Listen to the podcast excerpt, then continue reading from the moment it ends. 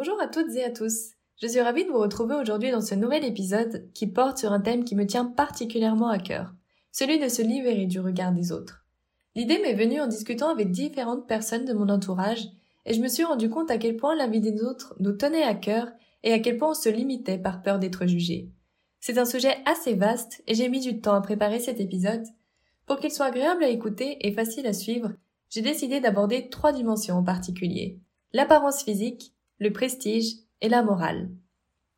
Commençons par l'apparence physique. Il n'est pas rare d'entendre quelqu'un se plaindre de ses complexes. Je suis trop gros ou trop grosse, j'ai des petits seins, j'ai un gros nez, une petite bouche, etc.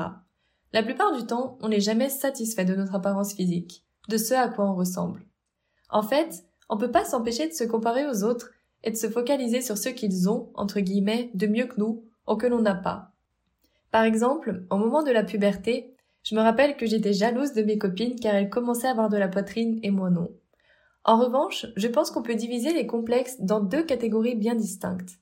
La première est la catégorie des complexes que l'on a, mais qui au final nous importent peu.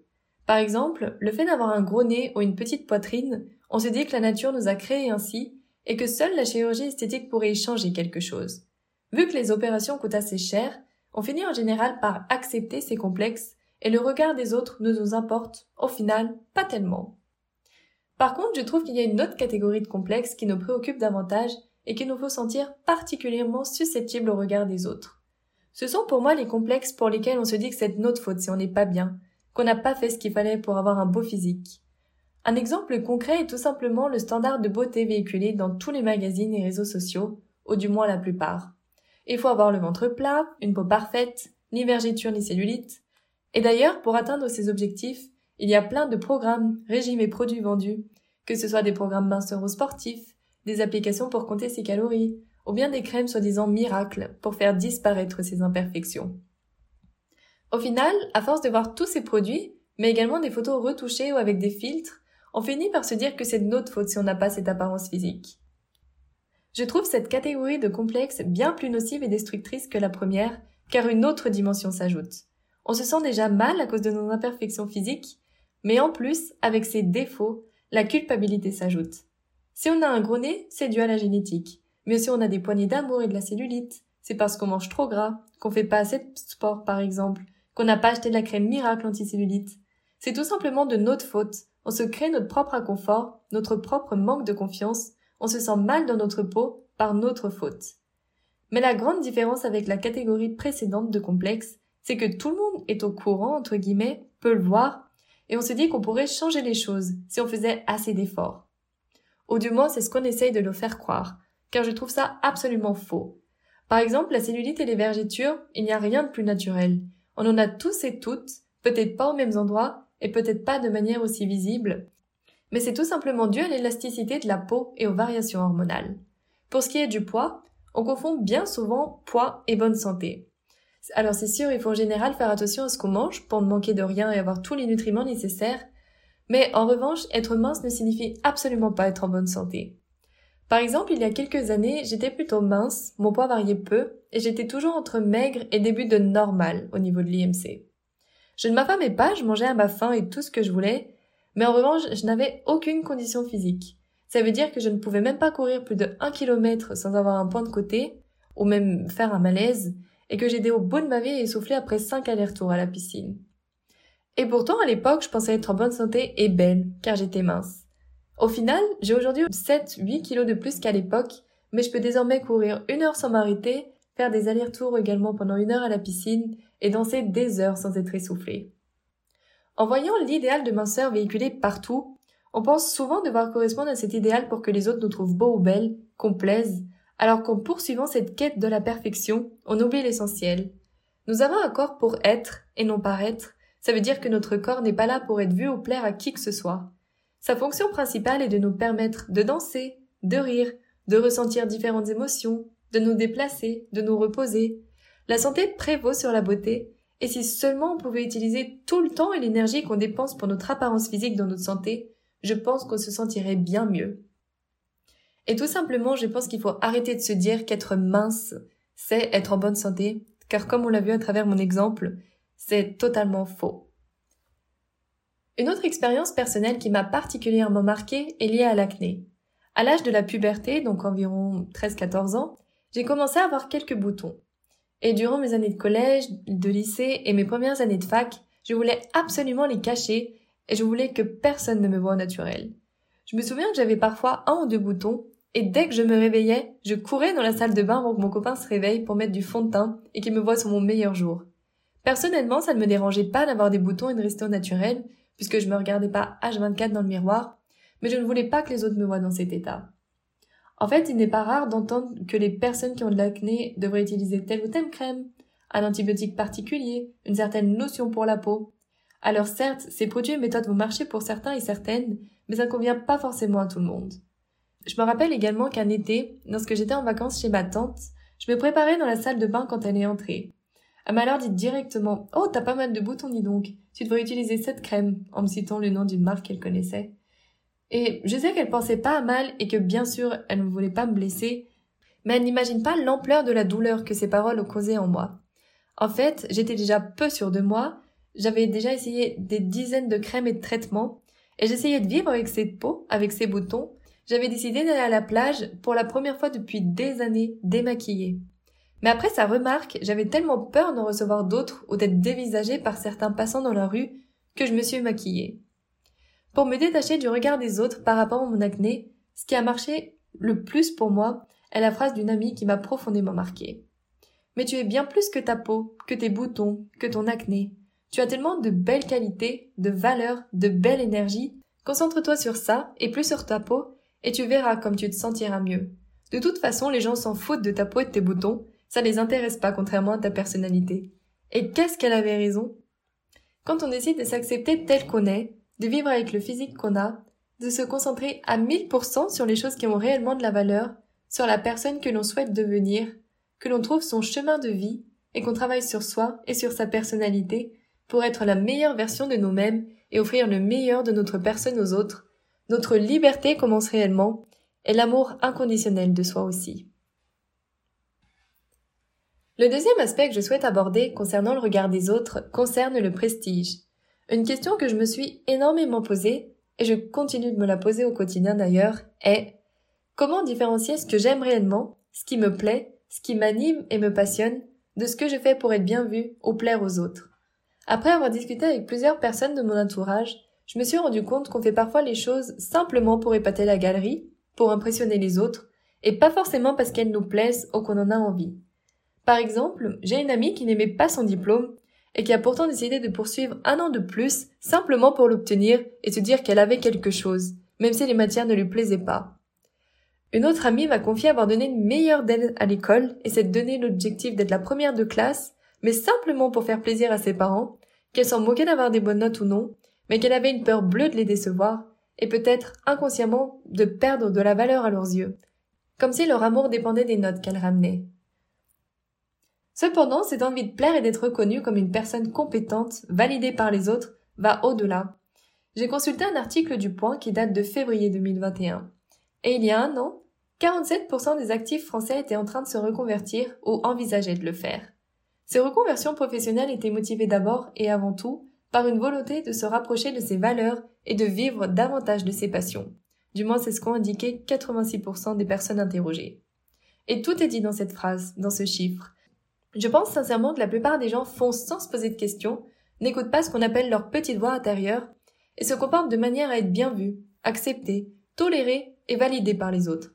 À mon avis, la majorité des personnes qui se reconvertissent ont ignoré un certain temps leurs valeurs et ont préféré délaisser leur passion pour placer en priorité l'argent, le prestige ou bien la reconnaissance d'autrui.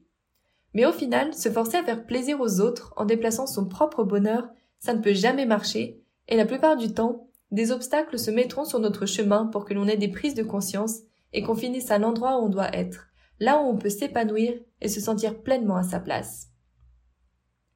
Une question que j'ai entendue récemment et qui m'a marqué est quel est l'intérêt d'être apprécié si ce n'est pas pour qui tu es? Au quotidien, nous sommes ni comédiens ni actrices. Donc, à quoi bon vouloir faire plaisir aux autres, chercher à leur plaire, si la personne qu'ils apprécient n'est pas qui l'on est vraiment? Je pense sincèrement que cette mascarade ne pourrait durer, et que tôt ou tard, comme on dit, le naturel revient au galop. Avec le recul, je me rends compte que moi aussi, j'ai parfois fait des choix seulement pour obtenir la reconnaissance des autres et les impressionner. Mais ça sans forcément m'en rendre compte. Par exemple, au collège, arrivé en cinquième, je devais choisir une seconde langue, allemand ou espagnol. Et j'avais tellement entendu dans ma famille et au collège que ceux qui prenaient espagnol étaient des fainéants et que les meilleurs faisaient allemand que j'ai même pas réfléchi. J'ai directement choisi allemand sans me demander quelle langue m'intéressait le plus. Et je me disais que ceux qui prenaient espagnol choisissaient la facilité, qu'ils étaient plus nuls que moi, et je ne voulais pas être aussi basse que, entre guillemets, je voulais pas faire partie des plus nuls. En y réfléchissant maintenant, je me sens bête d'avoir pensé comme ça, et j'essaye désormais sincèrement de prendre des décisions avec mon cœur et non plus au travers du regard que les autres vont porter sur moi. Ce qui m'a le plus aidé dans cette quête est de partir loin de ma famille, de mes amis d'enfance, de vivre à l'étranger, de rencontrer des personnes venant du monde entier, mais également de lire différents livres sur les croyances limitantes ou bien le développement personnel en général. Donc à travers ces différents exemples, le meilleur conseil que je puisse vous donner pour différencier ce qui vous fait réellement plaisir de ce que vous faites pour plaire aux autres et vous détacher de leur jugement est de méditer. Prenez 5 à 10 minutes par jour pour vous, pour vous concentrer sur vos sentiments et vos émotions, pour écouter votre petite voix intérieure qui vous parle, votre intuition, vos envies. Et bien plus que pendant les quelques minutes de méditation quotidienne, cet exercice vous aidera à prêter attention à vos pensées, vos ressentis, vos malaises également, et vous vous rendrez alors compte des activités qui vous passionnent réellement, et vous parviendrez à déconstruire ce que vous vous efforcez de faire pour plaire aux autres.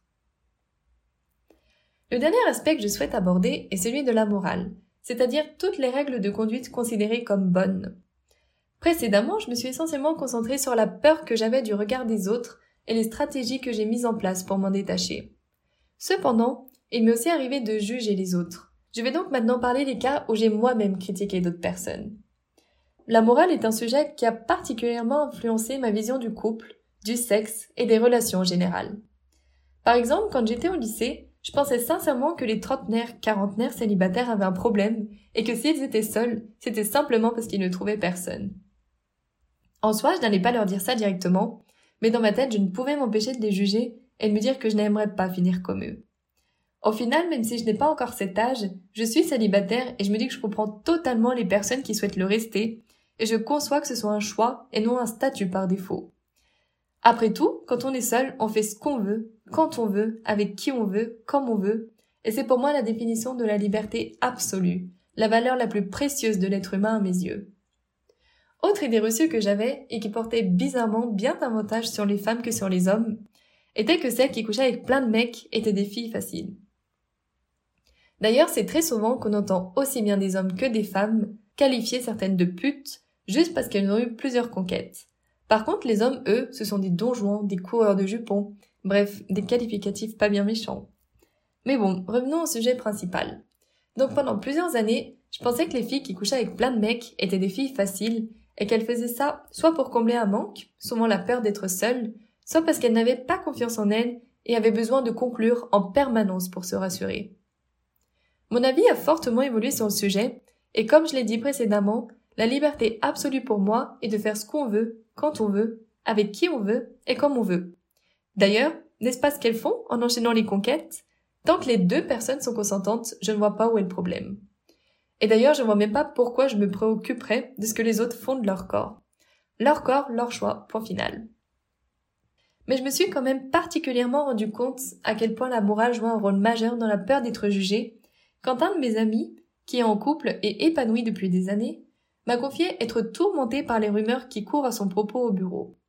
En effet, une collègue s'est amusée à raconter à tout le monde au travail que mon ami draguait sa collègue, ce qui est évidemment faux. Pour ma part, je n'ai jamais prêté attention plus que ça aux rumeurs et aux bruits qui couraient à mon sujet. Contrairement à l'apparence physique, les jugements moraux que portent les autres sur moi m'impactent peu. Mais lorsque mon ami m'a confié penser jour et nuit à ce que ses autres collègues pouvaient dire et penser de lui, qu'il avait même pris ses distances avec sa collègue et qu'il n'osait plus lui parler ni rigoler avec alors qu'ils s'appréciaient réellement et passaient de bons moments ensemble, je me suis rendu compte à quel point cette peur du jugement d'autrui pouvait nous paralyser et j'oserais même dire nous bouffer la vie. De mon point de vue, malgré ce que dit cette collègue aux autres, Tant que je connais la vérité, c'est-à-dire que j'aime mon partenaire et que cette collègue n'a clairement pas de vie pour inventer des histoires et les colporter au bureau, je continue de vivre tranquillement et je ne change pas mon comportement vis-à-vis de ma collègue pour autant. Mais j'ai vu que mon ami était profondément affecté et attristé par cette situation. Étant donné que je n'avais jamais éprouvé la même chose ni vécu la même situation, je lui ai simplement dit la chose suivante. Parler avec ta collègue te fait du bien. Ton temps et ton énergie sont limités et ce sont des ressources extraordinaires que tu dois utiliser à bon escient. Alors, est-ce qu'au lieu de ruminer les rumeurs que raconte ta collègue à ton sujet et ne penser qu'à ça, tu ne préférerais pas te concentrer sur ton travail, continuer de rigoler avec ta collègue, car tu apprécies sa compagnie, et le soir rentrer chez toi, après le travail, vaquer à tes occupations, l'esprit léger, et t'endormir apaisé.